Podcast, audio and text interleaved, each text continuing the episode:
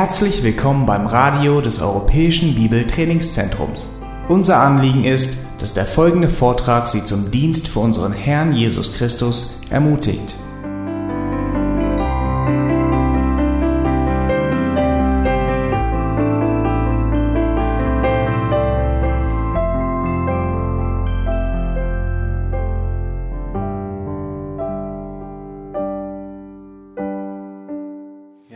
Wunderschönen guten Morgen. Es ist ähm, wie immer eine Riesenfreude und ein großes Vorrecht, um vor euch stehen zu dürfen und Gottes Wort mit euch zu teilen.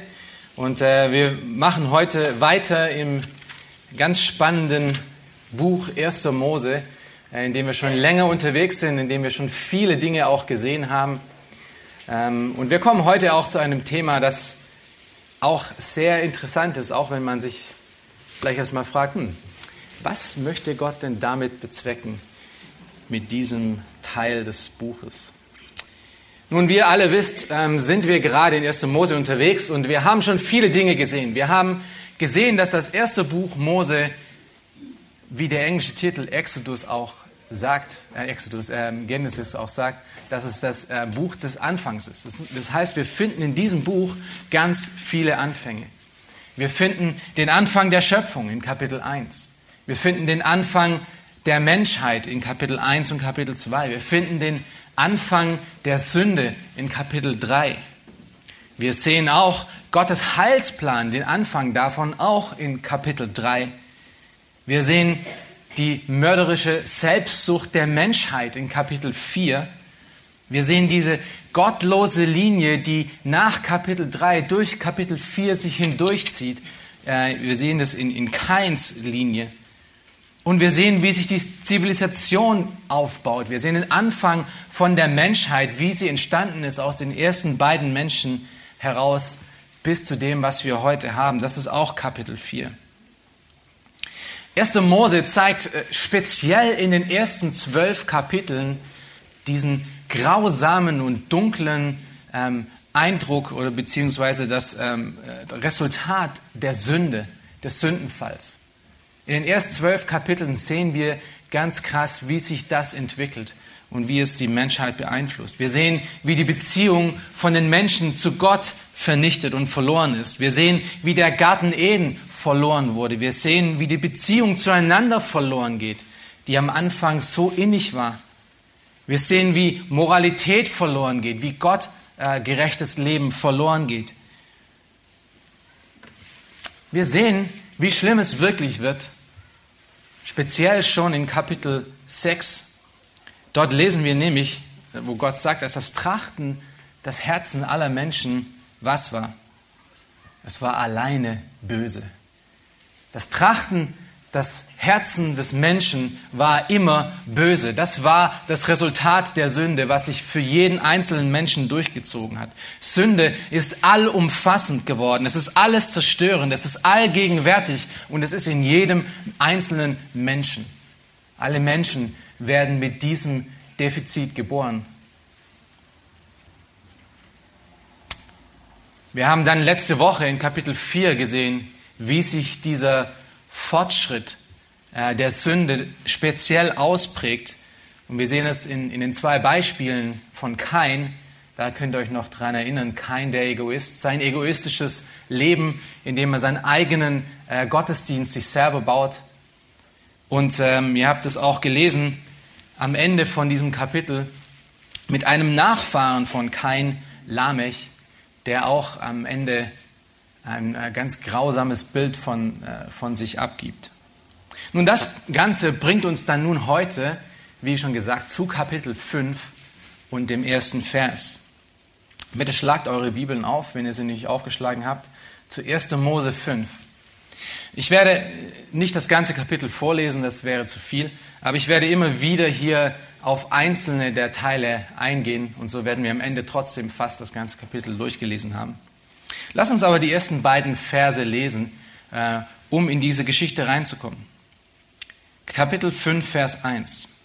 Dies ist das Buch der Geschichte von Adam. An dem Tag, als Gott den Menschen schuf, machte er ihn Gott ähnlich. Als Mann und Frau schuf er sie. Und er segnete sie und gab ihnen den Namen Mensch an dem Tag, als er sie schuf. Nun, Mose wiederholt hier etwas, was wir schon in den vergangenen Wochen immer wieder und immer wieder gesehen haben und womit wir uns sehr äh, im Detail beschäftigt hatten im ersten und im zweiten Kapitel dieses Buches. Gott hat wirklich alle Menschen erschaffen. Er hat alle Menschen erschaffen durch ein einziges Ehepaar, das er erschaffen hatte in vollkommenen erwachsenen Zustand. Es ist nicht durch Evolution geschehen, es ist nicht durch irgendeine andere Art und Weise geschehen, sondern Adam und Eva wurden erschaffen, die ersten beiden Menschen, vollständig. Sie mussten sich nicht weiterentwickeln. Das ist, was Mose hier nochmal aufgreift und wo er zurückgreift. Nun, im Folgenden erklärt er uns, wie äh, die, die Nachkommen Adams, und das könnt ihr hier in ähm, äh, Vers 2 sehen, in Vers 1, dies ist das Buch der Geschichte von Adam, das ist die, die Nachkommen Adams. Wir sehen nun im Folgenden erklärt, wie sich diese Generation weiterentwickelt hat. Es ist die Geschichte Adams. Ab Vers 3, wenn ihr euch das mal anschaut, ab Vers 3 finden wir den ersten Stammbaum des Alten Testaments, der Heiligen Schrift. Und es gibt Dinge in der Bibel, die wir oft, wenn wir sie lesen, versucht sind zu überfliegen. Und ich denke, bei vielen von euch Stammbäume eines von denen. Ähm, es ist eine oft lange Liste mit Namen, die sich kaum aussprechen lassen. Und äh, man fragt sich dann immer wieder, was machen denn diese Stammbäume hier? Wieso sind denn die für uns wichtig? Das war vielleicht ja nur für die Juden wichtig, wir wissen, dass es das war. Aber wieso ist es für uns heute wichtig? Ich, Grund, ich denke, ein äh, Grund, weshalb wir Stammbäume äh, mit denen nicht so viel anfangen können, ist, weil wir uns mit ihnen meistens auch nicht wirklich beschäftigen, ähm, weil wir sie überfliegen wollen und oft nicht wirklich diese Frage stellen, wieso bringt Gott denn jetzt an diesem Punkt, in diesem Teil der Offenbarung von sich, diese ganze Liste von Menschen? Ich denke, wir werden heute sehen, dass Stammbäume wirklich sehr spannend und sehr wichtig sind.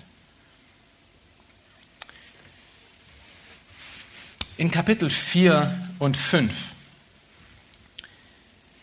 ähm, wird es deutlich, dass das, was Gott hier tut, dass er in diesem Punkt die Nachkommen von äh, Adam aufzählt, ähm, dass es wirklich ein ganz wichtiger Teil ist. Und wir sehen in allen Stammbäumen, die wir in der Schrift finden, immer einen Hinweis und immer eine, ein, ein Pfeil, eine Richtung auf den Messias hin.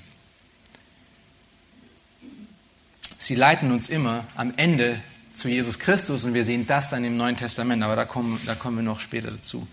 Am Ende ist Jesus Christus immer das Endziel von all diesen Stammbäumen. Diese Stammbäume sind dazu da, damit wir wissen, äh, in welche Linie Jesus Christus gekommen ist. Und so auch heute hier. Aber ich möchte mit euch ein paar Beobachtungen über speziell diesen Stammbaum machen und möchte dann vier Konsequenzen mit euch teilen, die wir von diesem Stammbaum lernen können. Und die erste Konsequenz äh, wäre, dass es eine vertrauenswürdige Geschichte ist, die wir in den ersten vier Kapiteln gelesen haben. Das ist der erste Punkt, eine vertrauenswürdige Geschichte. Die zweite Konsequenz ist es, dass es eine Geschichte von Menschen ist. Es ist eine Geschichte von und mit Menschen. Die dritte Konsequenz ist, dass wir sehen, dass Gott einen Überrest von treuen Menschen sich lässt. Er lässt einen Überrest von treuen Menschen. Und die vierte Konsequenz ist, dass wir eine, einen mächtigen und treuen Gott haben. Nun, wie schon gesagt, letzte Woche konnten wir sehen, wie dieser selbstgemachte Gottesdienst Keins äh, in Egoismus zur Verdorbenheit seiner ganzen Linie führte. Und er steht somit als Anschau, Anschauungsbild für die verdorbene Menschheit, die in Hoffnungslosigkeit im Sündenfall völlig dahingegeben ist. Und heute werden wir sehen, dass es wieder, wie eigentlich schon in fast allen Teilen der Schrift, immer ein Gott aber gibt. Ihr könnt euch an die Gott abers erinnern, oder? Es ist immer an dem Punkt, wo es für die Menschheit am dunkelsten aussieht, finden wir immer wieder ein Gott aber. Immer wenn es danach aussieht, als ob die Menschheit verloren ist, finden wir immer ein Gott aber. nach, nachdem Abel durch Kain umgebracht wurde, äh, gebar Eva Seth. Wir sehen das in 1. Mose 4, Vers 25. Schaut euch das mal kurz an. Das vorherige Kapitel, 25. Vers. Und Adam erkannte seine Frau nochmals, die gebar einen Sohn und nannte ihn Seth. Denn Gott hat mir für Abel einen anderen Samen gesetzt, weil Kain ihn umgebracht hat. Wir hatten in Kapitel 3 gesehen und am Anfang von Kapitel 4, dass Adam und Eva sehr wohl an das Versprechen Gottes glaubten und dass sie wahrscheinlich auch glaubten, dass kein der erste Same dieser Same ist, der, den Gott in Kapitel 3, Vers 15 versprochen hat, dass er der Erlöser sein wird. Ähm, sie wussten natürlich nicht, dass es tausende Jahre noch dauern würde, dass es erst in Jesus Christus erfüllt würde. Das heißt, sie haben eigentlich fast immer mit jedem Kind, das sie bekommen haben, darauf gewartet, dass ist es vielleicht das, ist es vielleicht derjenige. Und das ist übrigens die ganze Geschichte Israels so. Immer wenn es einen König gab, hat man immer gehofft und sich gefragt, ist es vielleicht der, der kommen wird? Ist vielleicht er der Messias, der versprochene Prophet? Und so hat es, so hat es sich Adam und Eva auch Hoffnungen für Kain und für Abel gemacht, aber offensichtlich war es weder der eine noch der andere. Weil Kain wurde ein Mörder und Abel wurde umgebracht. Und somit bleibt Adam und Eva in diesem Punkt Seth übrig, als derjenige, den sie ihre Hoffnung geben können. Und ihre Hoffnung war nicht ganz unbegründet. Wenn ihr euch in Kapitel 4 nochmal Vers 26 anschaut, sehen wir, dass es einen Grund gab zu denken, dass eventuell mit Seth hier sich etwas ändert. Und das tut es auch. Dort steht, und auch dem Seth wurde ein Sohn geboren, den nannte er Enosch. Und damals fing man an, den Namen des Herrn anzurufen. Mit der Linie Seth fängt auf einmal Anbetung Gottes wieder an. Mit Seth kommt eine ganz neue Dynamik in diese hoffnungslose Geschichte der Menschheit.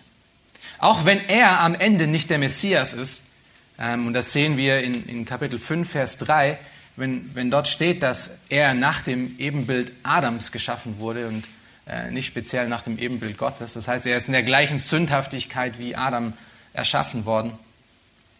Sehen wir doch, dass es ein Anzeichen von Hoffnung hier gibt mit dieser Linie, die wir in Set haben. Nun, Stammbäume generell äh, geben uns viele Möglichkeiten, viele Dinge zu beobachten.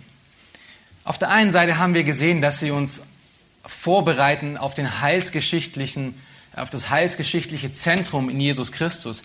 Aber auf der anderen Seite können wir auch andere Dinge in ihnen erkennen. Zum Beispiel können wir sehen, wie sich Generationen entwickeln. Und in welcher Zeitspanne dies geschieht, und das können wir zum Beispiel heute auch sehen. Und das ist auch einer der Aspekte, den Gott hier für sein Volk haben möchte, dass sie sehen, wie sich die Menschheit entwickelt hat. Denn ihr müsst wissen, dass Kapitel 4 und Kapitel 5 wirklich die einzigen überlebenden Zeugnisse sind für das, was vor der Flut geschehen ist. Es gibt ansonsten keine anderen Zeugnisse mehr. Alles wurde zerstört. Das einzige Zeugnis, was wir haben von dieser Zeit zwischen der Schöpfung und der Flut, finden wir in Kapitel 4 und Kapitel 5.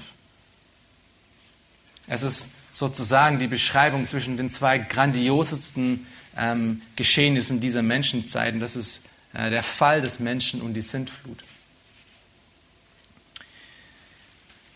Nun, dieses, diese Liste in Kapitel 5 überspannt einen Zeitraum von ungefähr 1656 Jahren.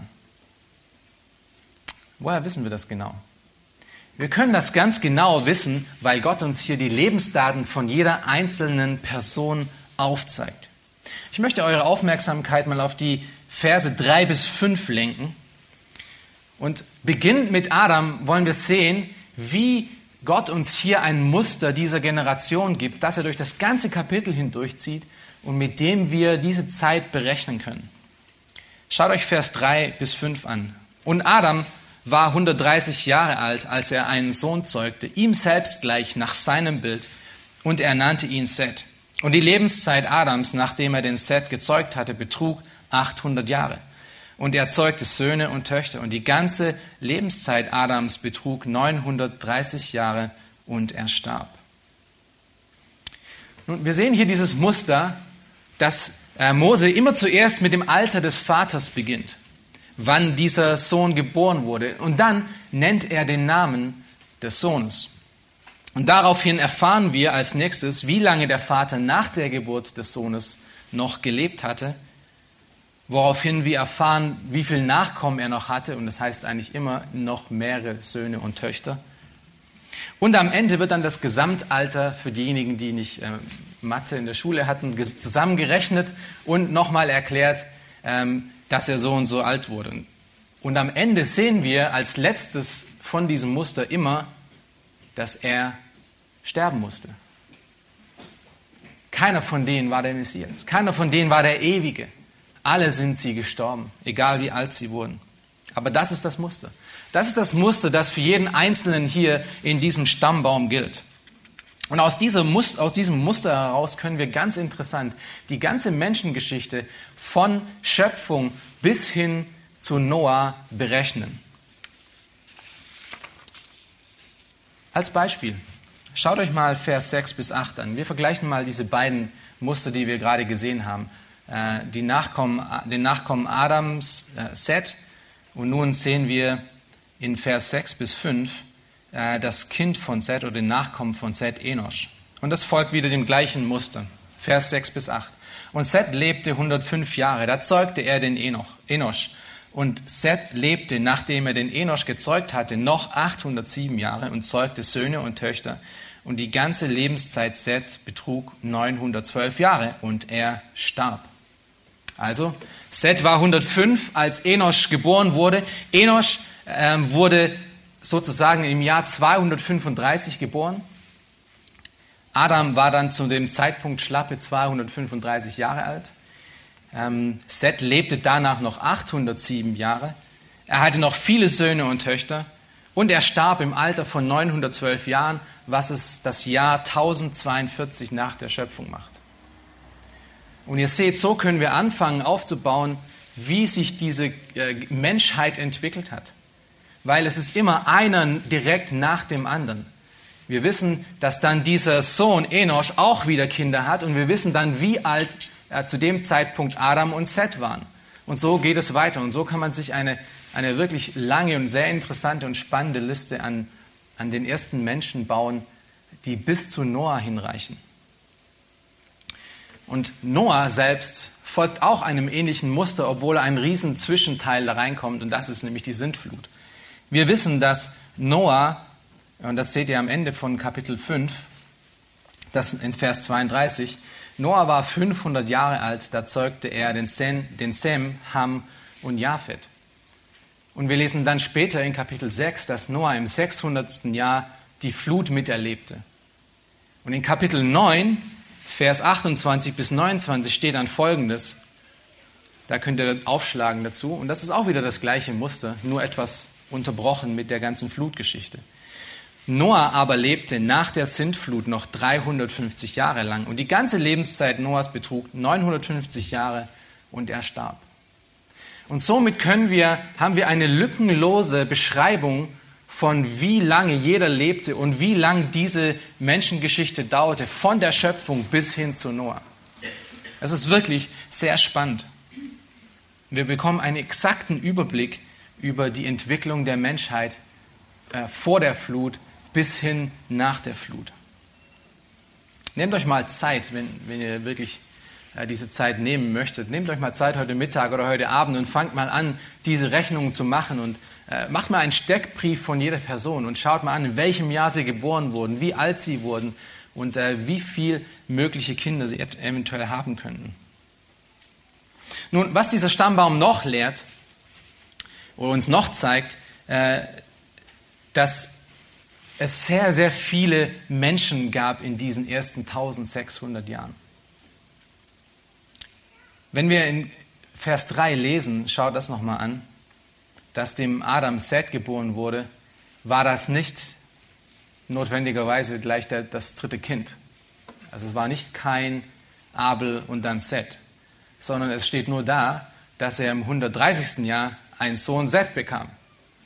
Ähm, Wir müssen davon ausgehen, dass er sehr viele andere Kinder dazwischen hatte, weil danach noch steht, dass er noch sehr viele weitere Kinder hatte.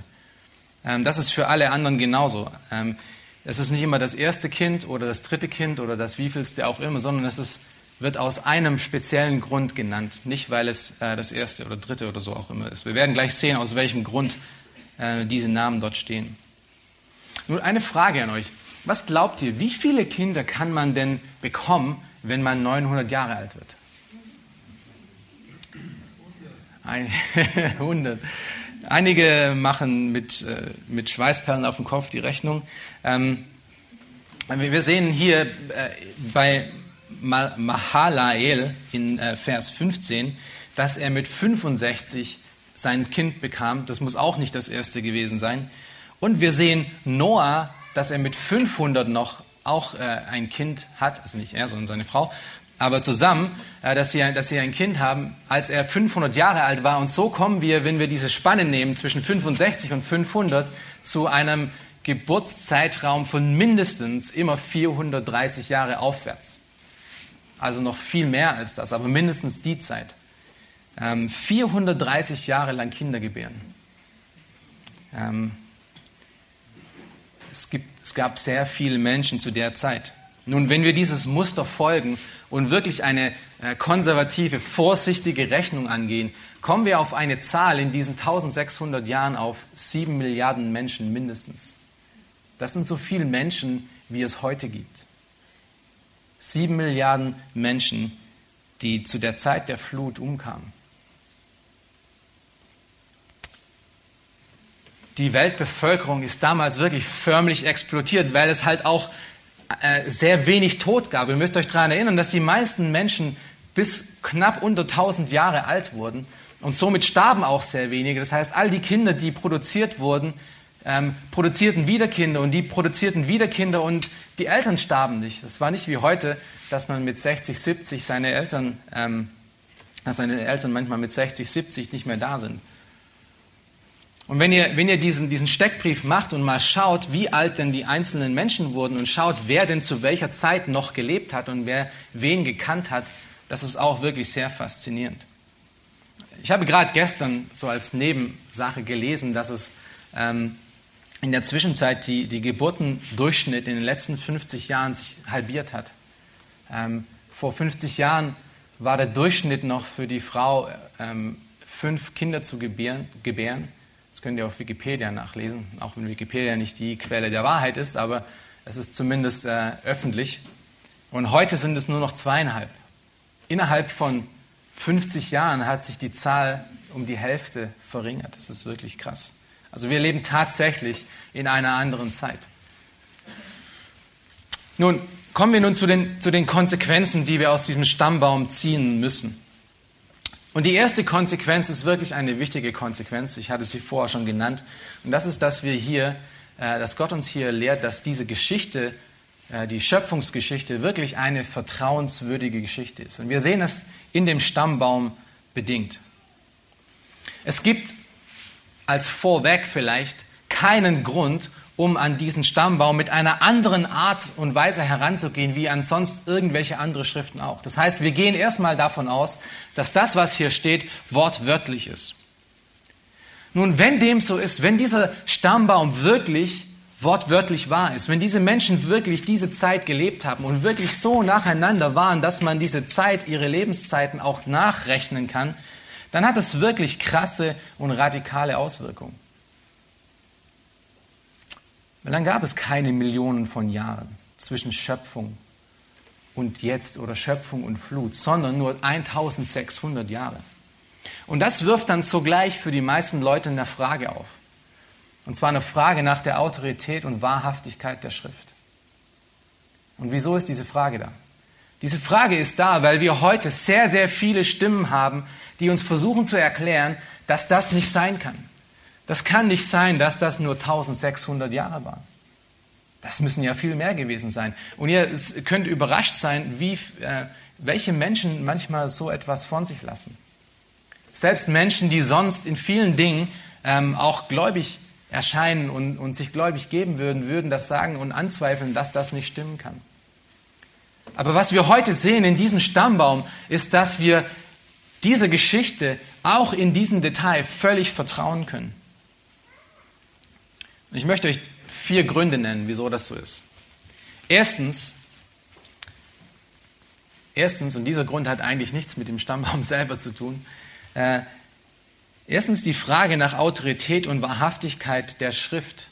Sie, sie, sie steht und fällt nicht ähm, mit irgendwelchen Punkten, die ungläubige Wissenschaftler oder gängige Meinungen einen Anstoß finden, was die Bibel sagt, sondern sie steht und fällt an einer anderen Stelle, an einer ganz anderen Stelle.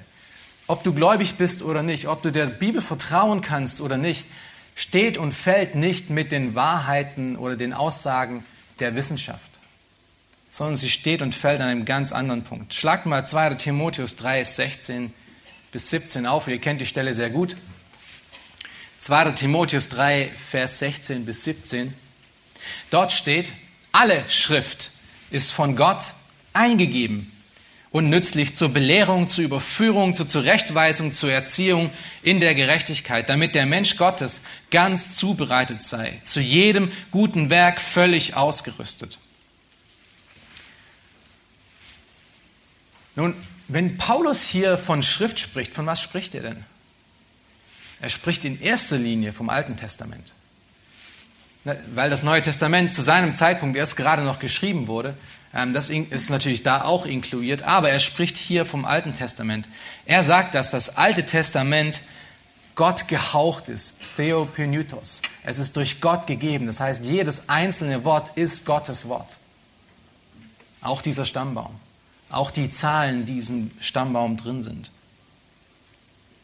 Und somit ist Gott der letztendliche Autor wie das auch Petrus in 2. Petrus 1, Vers 21 bezeugt, wo er sagt, niemals wurde eine Weissagung durch menschlichen Willen hervorgebracht, sondern vom Heiligen Geist getrieben haben die heiligen Menschen Gottes geredet.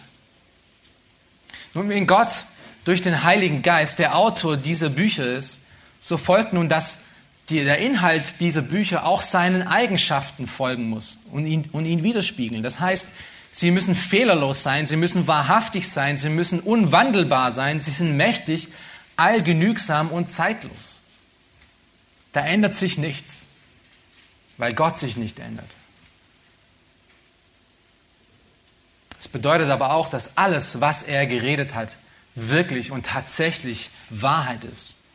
Es ist tatsächlich ein alles oder nichts. Entweder alles, was er gesagt hat, ist Wahrheit, denn alle Schrift ist eingegeben durch ihn. Oder nichts ist Wahrheit. Es ist entweder oder.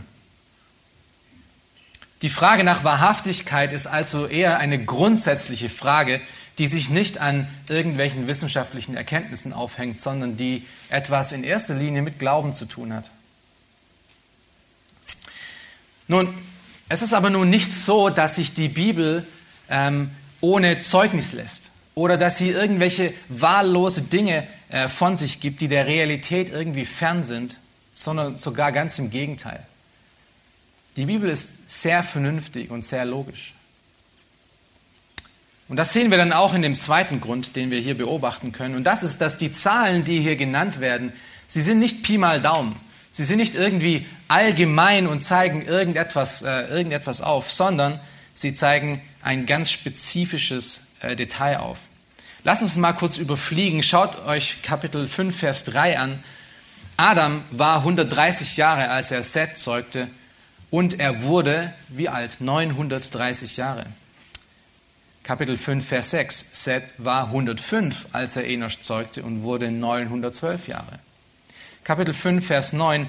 Äh, Enosch war 90, als er Kenan zeugte und wurde 906 Jahre alt. Kapitel 5, Vers 12. Kenan war 70, als er Mehalael zeugte und wurde 910 Jahre alt. Kapitel 5, Vers 18. Jared wurde 162, als er Henoch zeugte und wurde 100, äh, 962 Jahre alt. Kapitel 5, Vers 21. Henoch war 65, als er Methuselah zeugte und er wurde 365 Jahre alt. Kapitel 5, Vers 28. Lamech war 182, als er Noah zeugte und wurde 777 Jahre alt.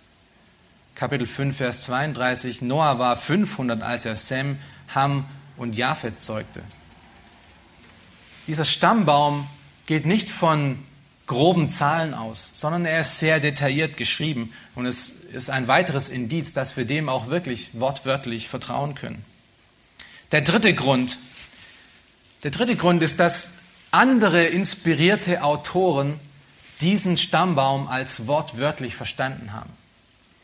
Schlagt mal 1. Chronik auf. 1. Chronik Kapitel 1, Vers 1. 1. Chronik Kapitel 1, Vers 1.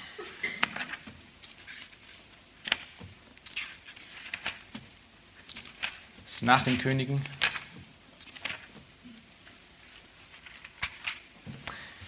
Dort sehen wir in, im, im, ersten Vers diese, diese gleiche Stammbaum in der gleichen Reihenfolge, wie wir sie auch hier in 1. Mose 5 finden.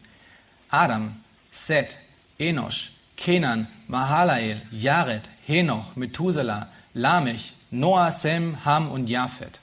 Und dann geht er weiter in dieser Liste. Das ist genau die Liste, die wir hier in 1. Mose 5 auch haben. Schlagt mal kurz das Neue Testament auf, im Lukas-Evangelium, Kapitel 3, Vers 36 bis 38. Lukas, Kapitel 3, Vers 36 bis 38. Dort sehen wir auch wieder diesen Stammbaum wortwörtlich wiedergegeben, nur in einer äh, umgedrehten Reihenfolge.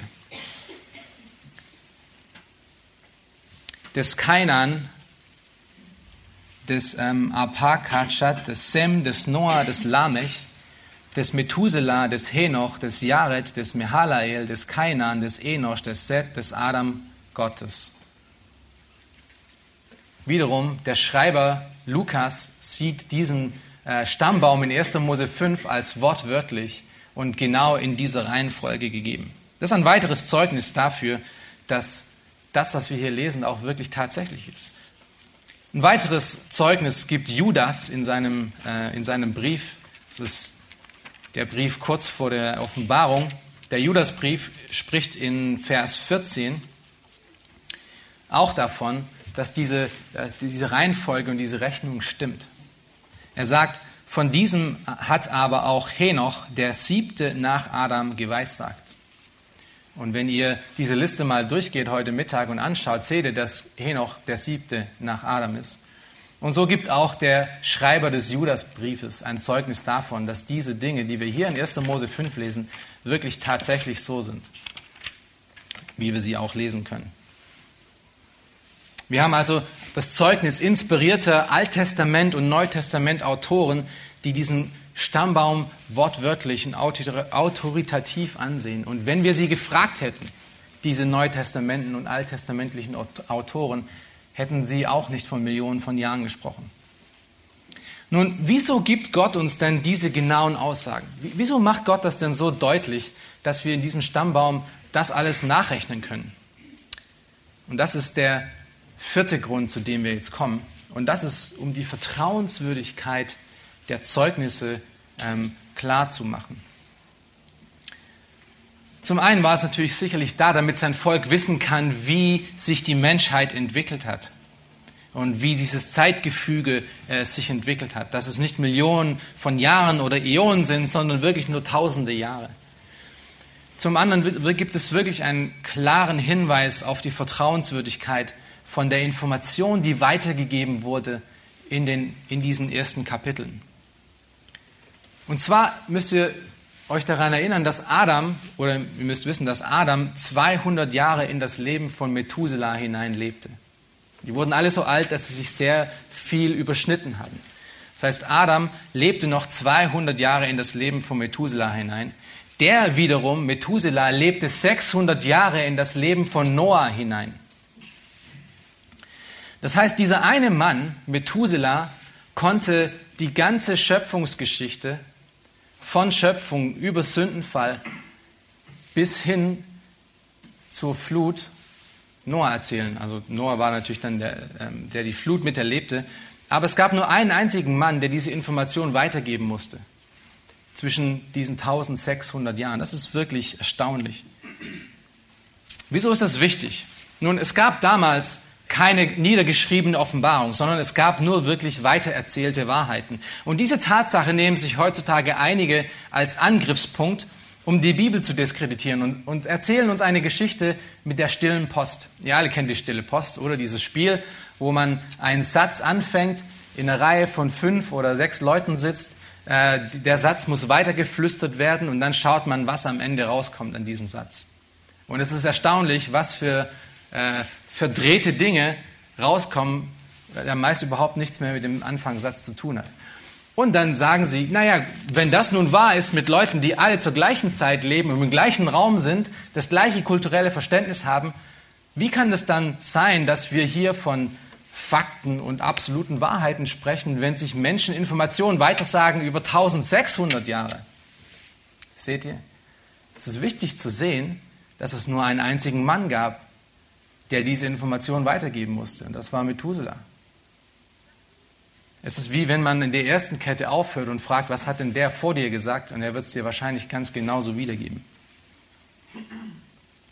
Danach sehen wir, dass Noah äh, und sein Sohn sich 400 Jahre lang ähm, überschneiden. Und das Verrückte ist nun, dass Sem selbst Abraham überlebte. Sem wurde so alt, dass er wahrscheinlich noch Josef gesehen hat. Das heißt, all diese ganzen frühen Väter konnten die ganze Information der Geschichte, der Schöpfung und der Flut aus erster Quelle oder aus zweiter Quelle ähm, erfahren. Es ist wirklich verrückt zu denken, dass die das alles miterlebt haben, noch am Leben waren und das auch weitergeben konnten. Das verbunden mit dem Wissen, wie akkurat damals diese Art und Weise der mündlichen Überlieferung war, gibt uns wirklich Vertrauen, dass das, was wir in diesen Büchern lesen, auch tatsächlich so geschehen ist. Denn es braucht tatsächlich nur zwei Menschen, um Adam bis Abraham zu überbrücken. Und ohne diese Stammbäume im Alten Testament hätten wir nie diese Möglichkeit, das so zu wissen und so zu verteidigen. Deshalb können wir Gott für diese Stammbäume danken. Also diese erste Konsequenz in etwas längerer Ausführung war, dass der Stammbaum wirklich uns Vertrauenswürdigkeit der Informationen der ganzen Schöpfungsgeschichte gibt und uns darüber informiert. Die zweite Konsequenz, in der etwas kürzer, ist, dass es die Geschichte der Menschen aufzeigt. Es zeigt die Geschichte von Menschen auf. Die Heilsgeschichte Gottes ist nicht eine Geschichte mit ihm alleine, sondern es ist er und die Menschen. Gott wirkt Erlösung nicht in einem Vakuum. Er gebraucht die Entwicklung von dem Sündenfall äh, hin zur neuen Himmel und zur neuen Erde nicht durch Engel oder nur alleine durch sich selbst, sondern er gebraucht Menschen dazu. Menschen wie dich und wie mich. Und wir sehen das hier in diesem Stammbaum ganz deutlich. Wir sehen, dass hier Gott diese Menschen auflistet und aufzeigt, weil sie treue Menschen waren. Sie waren treue Menschen. Es ist ihm nicht egal, wie Menschen leben. Er verwendet treue Menschen als Zeichen und Haushalter seiner Gnade, auch heute noch. Und das ist so, weil, weil Gott ein persönlicher Gott ist. Gott ist ein Gott, der mit Menschen persönlich durch sein Wort spricht. Er ist einer, der auf die Menschen zugeht, sie aus ihrem Schlamm herausholt und sie zu einem, zu einem wirklich nutzbaren, zu einer nutzbaren Person macht. Wir sehen das zum Beispiel in Abraham in Abrahams Geschichte. Wie Gott ihn aus seinem Milieu herauszieht, herausruft und ihn zu einem einflussreichsten Mann im ganzen Alten Testament macht. Wenn Gott nicht persönlich an den Menschen arbeitet, bleibt dieser Mensch in aller Ewigkeit verdorben und hoffnungslos. Wir sehen das in Epheser 2, dass diejenigen, die dem Satan versklavt sind, wenn Gott da nicht eingreift, sie ewig versklavt bleiben. Und so steht das ganze Kapitel 5, was wir hier sehen, dieser Stammbaum, im Kontrast zu der, zu der Entwicklung, die wir in Kapitel 4 gesehen haben, mit der Linie von Kain. Mit der Verdorbenheit, die, in die sich die Menschheit entwickelt hat. Die von Kains Mord an seinem Bruder beginnt und in der Arroganz und Polygamie von Lamech endet. In Kapitel 4. Und das ist nicht der Lamech in, äh, in, in Sets Linie, sondern da gibt es auch einen Lamech, Lamech in Keins Linie. Und im Gegensatz zu diesen gottlosen, untreuen Männern finden wir hier in Kapitel 5 die Nachkommen von Seth. Und wir haben schon in, in, in 4, Vers 26 gelesen, dass zu diesem Zeitpunkt die Menschen anfingen, wieder Gott anzubeten. Und was für ein Zeugnis ist das für diese Menschen, dass dadurch wieder Gottes Anbetung angefangen hat. Jeder dieser zehn Männer, die hier in diesem Stammbaum als Schlüsselfiguren vorgestellt werden, sind nicht genannt nur alleine, weil sie Nachkommen waren, sondern weil sie wirklich Gott gegenüber treu waren. Und Gott tut das sehr oft. Gott honoriert sehr oft treues Leben, indem er sie das Leben dann äh, für die nächsten Generationen aufschreibt. Schaut mal Malachi, der italienische Prophet, ähm, nicht wirklich, äh, Malachi, das ist der letzte Prophet vor dem Neuen Testament. In Kapitel 3, Vers 16 lesen wir davon, dass Gott es liebt, treue Menschen ähm, zu gedenken und sie für die nächste Generation als Vorbilder aufzuzeigen. Dort steht, da besprachen sie äh, sich die miteinander, welche den Herrn fürchteten, und der Herr achtete darauf und hörte es. Und ein Gedenkbuch wurde vor ihm geschrieben für die, welche den Herrn fürchten und seinen Namen hochachten. Und so lesen wir zum Beispiel auch in der Offenbarung, dass es ein Buch des Lammes gibt, in dem die Treuen rein, hineingeschrieben werden. Ähm, und so finden wir im Neuen Testament viele Listen, viele Stammbäume der in den Evangelien zum Beispiel. Oder in Hebräer 11 ein ganzes Kapitel über Glaubenshelden, denen wir alle nachfolgen sollen. Und auch du kannst aufgelistet werden in so einer Liste. Auch du kannst am Ende deines Lebens ein treues und gottesfürchtiges Vorbild für deine nächste Generation werden. Und lass dir diese zehn Männer hier als Ermutigung dienen, damit dein Leben auch wirklich etwas ist, was vorbildlich ist für die nächste Generation, in Treue und Gehorsam Gott gegenüber. Und es ist egal, wie belanglos du für die Welt bist. Die Tatsache ist, dass je gottesfürchtiger und Christuszentrierter du in deinem Leben wandelst, umso uninteressanter bist du für diese Welt. Aber es sollte für uns nicht darum gehen, dass wir vor der Welt Ansehen haben, sondern dass wir von Gott angesehen werden und in eine von seinen Listen aufgenommen werden als treue Mitarbeiter und treue Menschen. Und wie steht es mit dir?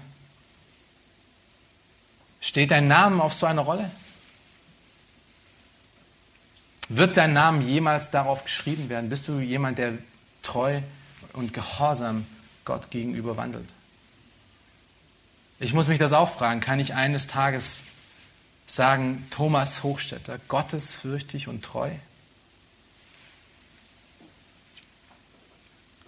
Hoffentlich bist du nicht wie Judas oder Demas, die alles das, was sie gehört haben, gegenüber der Welt aufgewogen haben und gesagt haben, naja, das Temporäre, das Vergängliche, das ist mir doch lieber als das Ewige. Lass das nicht über dich gesagt sein. Die dritte Konsequenz, die wir hier betrachten können, ist dann somit, dass Gott sich auch ein Überrest von treuen Menschen äh, lässt. Und wir haben das gerade auch hier in, diesen, äh, in diesem Kapitel gesehen, diese zehn Männer. Schlag mal Kapitel 6, Vers 5 auf. Dort lesen wir von dem erbärmlichen Zustand der Menschheit damals. Da lesen, kriegen wir einen Einblick wie diese Generation ausgesehen hat.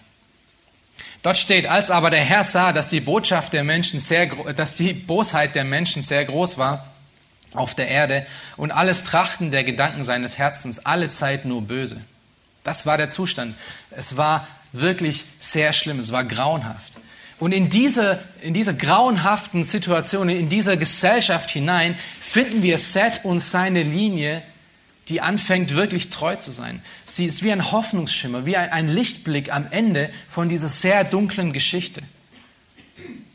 Gott bewahrte sich schon immer einen Überrest an treuen und gottesfürchtigen Menschen. Angefangen mit Adam und Eva, die nach ihrem Sündenfall Gott wieder glaubten, bis hin zu Noah, und das ganze Alte Testament hindurch und das ganze Neue Testament hindurch. Wir sehen ein Beispiel davon in der Apostelgeschichte. Apostelgeschichte 18, Vers 9 bis 10. Paulus ist dort in Korinth. Er ist dort angekommen, um zu predigen. Und er erfährt dort anfänglich unheimlichen Widerstand. So sehr, dass Gott ihn ermutigen muss, weil er völlig entmutigt ist. Apostelgeschichte 18, Vers 9 bis 10. Und der Herr sprach durch ein Gesicht in der Nacht zu Paulus, fürchte dich nicht, sondern rede und schweige nicht, denn ich bin mit dir und niemand soll, äh, soll sich unterstehen, dir zu schaden. Denn ich habe ein großes Volk in dieser Stadt. Das ist bevor es diese Gemeinde gab. Das heißt, Gott weiß, dass er sich ein, selbst in dieser Stadt einen Überrest aufgespart hat. Und so sehen wir es durch die ganze Schrift hindurch. Es ist nie die Masse gewesen, sicherlich nicht. Es ist auch nicht die Masse gewesen in 1. Mose 5, in, diesen, äh, in dieser ähm, Abfolge. Es sind zehn Männer, die eine Zeit von 1650 Jahren überspannen. Es sind aber nur diese zehn. Es werden nicht 500 genannt oder 5000 genannt. Es werden diese zehn als treue Beispiele genannt.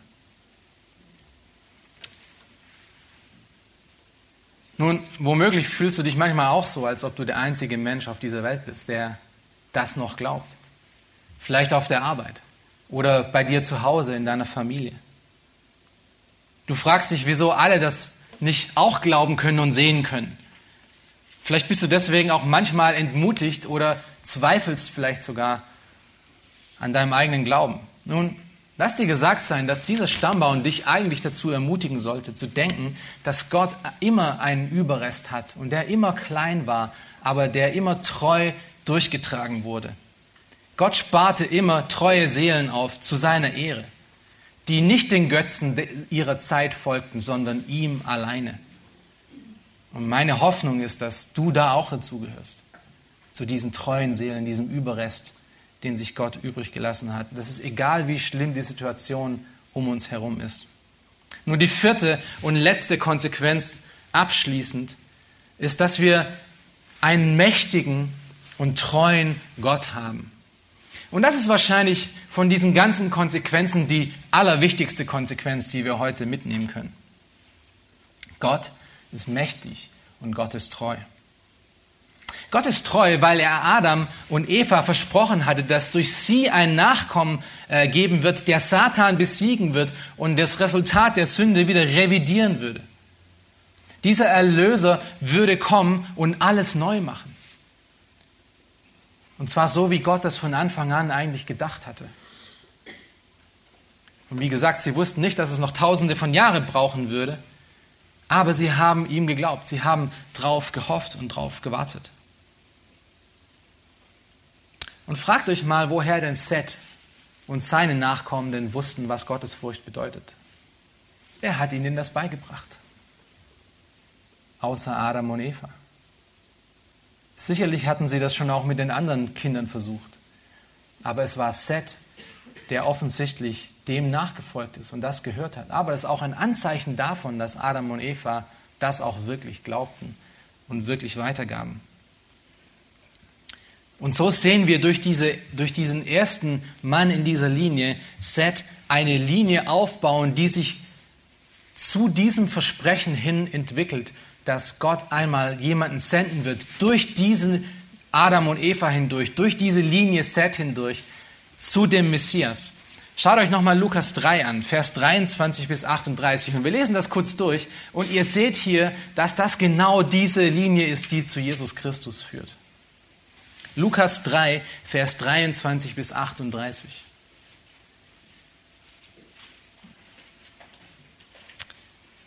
Und Jesus war ungefähr 30 Jahre alt, als er begann. Er war, wie man meinte, ein Sohn Josefs, des Eli, des Mattat, des Levi, des Melchi, des Jena, des Josef, des Matthias, des Amos, des Nahum, des Esli, des Nangai, des Mat, des Matthias, des Semai, des Josef, des Juda, des Johanan, des Resa, des Zerubabel, des Shealtiel, des Neri, des Melchi, des Adi, des Kosmam, des Elmodam, des Er, des Joses, des Elisier, des Jorim, des Matat, des Levi, des Simeon, des Juda, des Josef, des Jonan, des Eliakim, des Melea, des Mainan, des Matata, des Nathan, des David, des Isai, des Obed, des Boas, des Salmon, des Nachschon, des Amichadab, des Aram, des Hesron, des Peres, des Juda, des Jakob, des Isaac, des Abraham, des Terah, des Terach, des Nahor, des Serug, des Regu, des Peleg, des Heber, des Schelach, des Kainan, des Apakshad, des Sem, des Noah, des Lamech, des Methuselah, des Henoch, des Jared, des Mehalael, des Kainan, des Enosch, des Seth, des Adam Gottes. Wie wichtig ist dieser Stammbaum? Wie wichtig ist diese Linie von Menschen? Wie wichtig ist es gewesen, dass Adam und Eva Gottesfurcht in Seth installierten? Es ist sehr wichtig gewesen. Und wir sehen darin, dass Gottes Treue immer bleibt, wie wir es vorher schon gesungen haben. Gottes Treue bleibt. Er hat versprochen, dass er durch diesen Samen von Adam und Eva den Messias bringen wird. Und hier sehen wir es in Vorbereitung in 1. Mose 5. Das ist die Grundlage dazu, dass der Messias, das Messias in, den, in das Land kommen wird. Und wir wissen heute noch mehr, als sie damals wussten. Wir wissen, dass es geschehen ist. Wir haben Lukas 3. Wir wissen, dass das genau dieser Weg war, den Gott gewählt hat. Der Retter ist tatsächlich gekommen. Gott hat es versprochen und es ist so geworden. Er ist treu. Aber er ist nicht nur treu, sondern er ist auch mächtig. Und die, weil die damalige Welt ungefähr so war, wie sie heute ist, vielleicht sogar noch schlimmer voller Versuchungen und voller Stimmen, die versucht haben, um Gott zu diskreditieren und Menschen davon abzuhalten, ihm zu folgen. Nun, wer kann denn diesem Sog entrinnen? Konnte Adam diesem Sog entrinnen? Konnte Eva diesem Sog entrinnen? Konnte Seth? Konnte Henoch? Nein, keiner kann diesem Sog entrinnen. Einzig und alleinig, wenn es dieses Gott aber in dem Leben von Menschen gibt wenn er eingreift in das Leben von jemandem und ihm ein, ein neues Wesen gibt, ein neues Herz gibt, nur dann können wir gottesfürchtig leben. Und das bedingt, dass Gott mächtiger ist als alle Macht in dieser Welt. Dass Gott mächtiger ist als Sünde, dass Gott mächtiger ist als unser verderbtes Verlangen, dass Gott mächtiger ist als der Teufel und seine Engel, dass Gott mächtiger ist als alles, was wir in dieser Welt kennen. Und wir wissen, dass Paulus das in Römer 8 genauso ausdrückt. Wer kann uns denn von der Liebe Christi scheiden? Niemand. Keine Macht in dieser Welt. Und das ist eins, was du mit heute, äh, was du heute nach Hause, ne nach Hause nehmen solltest. Das Wissen, dass Gott heute auch noch mächtig, treu, fähig und willig ist, sich einen Überrest ähm, zu halten ein Überrest von treuen Menschen zu sammeln. Ein Überrest von Menschen, die ihm wirklich nachfolgen und nicht der Pfeife dieser Welt oder irgendwelchen anderen Götzen. Und die Frage an dich und mich heute ist, ob wir solche Menschen sein wollen. Wollen wir solche Menschen sein, die wie diese zehn Männer in dieser Liste, in so einer Liste aufgenommen werden, dass von uns einmal gesagt werden kann, du warst treu, und du warst gottesfürchtig und du bist ein Vorbild für die nächste Generation gewesen. Und das können wir nur dann tun, wenn wir alleine auf ihn vertrauen. Und deshalb rufe ich euch dazu auf, zu dem, was wir gerade vorher gesungen haben, dass wir im Glauben leben und nicht im Schauen, dass wir uns nicht beeinflussen lassen von den Dingen dieser Welt, sondern dass wir auf ihn alleine vertrauen, auf sein Wort vertrauen und dieser Stammbaum gibt uns genügend Grund, weshalb wir das tun können. Amen. Lass uns doch aufstehen und zusammen beten.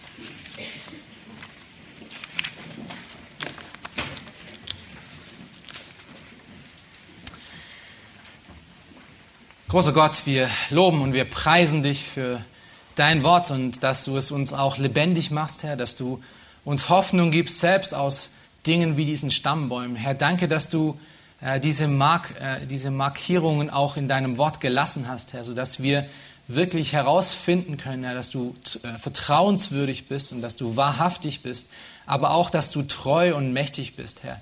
Dass dein Wort immer zählt, dass wir darauf bauen können, dass wir unser ganzes Leben darauf bauen können, Herr. Wir möchten dich bitten, dass du uns hilfst, dass wir wirklich treue und gehorsame Menschen werden dir gegenüber, Herr. Dass die nächsten Generationen unseren Namen erkennen kann als Menschen, die treu dir gewandelt sind, Herr. Dass sie dir Lob und Preis geben können für das, was du in uns gewirkt hast. Hilf uns, Herr, dass wir da nicht passiv werden, Herr, sondern dass wir auch aktiv wie diese Menschen vorangehen im Glauben, Herr. Wie ein Abraham vorangehen im Glauben und dir nachfolgen, Herr. Auf die ewige Hoffnung schauend, nicht auf das, was wir hier sehen, sondern auf das, was du versprochen hast, indem wir dir völlig vertrauen, dass dein Wort wahr ist. Hilf uns, Herr. Hilf uns, dass wir das auch wirklich werden und dass du das in uns wirkst. Wir danken dir, Herr, und wir möchten dich bitten, dass du diesen Tag weiter segnest, dass wir darüber nachsinnen können, Herr, wie wir gottesfürchtig und treu dir gegenüber in unserem täglichen Wandel laufen können. In deinem Namen.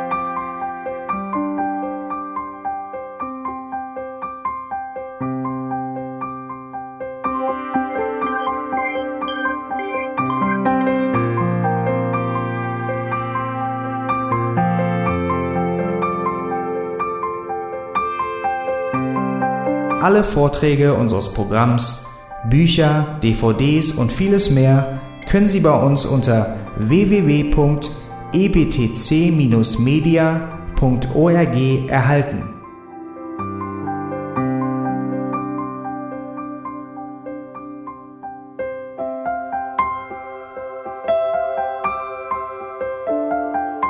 Radio Neue Hoffnung ist frei und ohne Werbung nur aufgrund Ihrer Spenden möglich.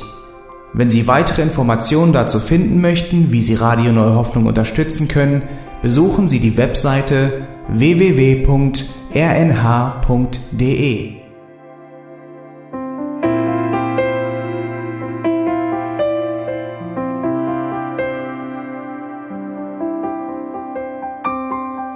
Die Sendezeiten des EBTC sind Montag, Mittwoch, Freitag und Samstag jeweils von 10 bis 11 Uhr.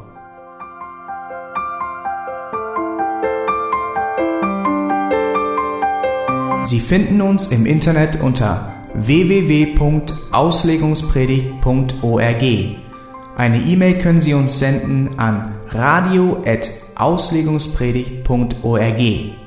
Telefonisch erreichen Sie uns unter 0049 30 60 988 610. Unsere Postanschrift ist EBTC Havelländer Ring 40 in 12629 Berlin, Deutschland.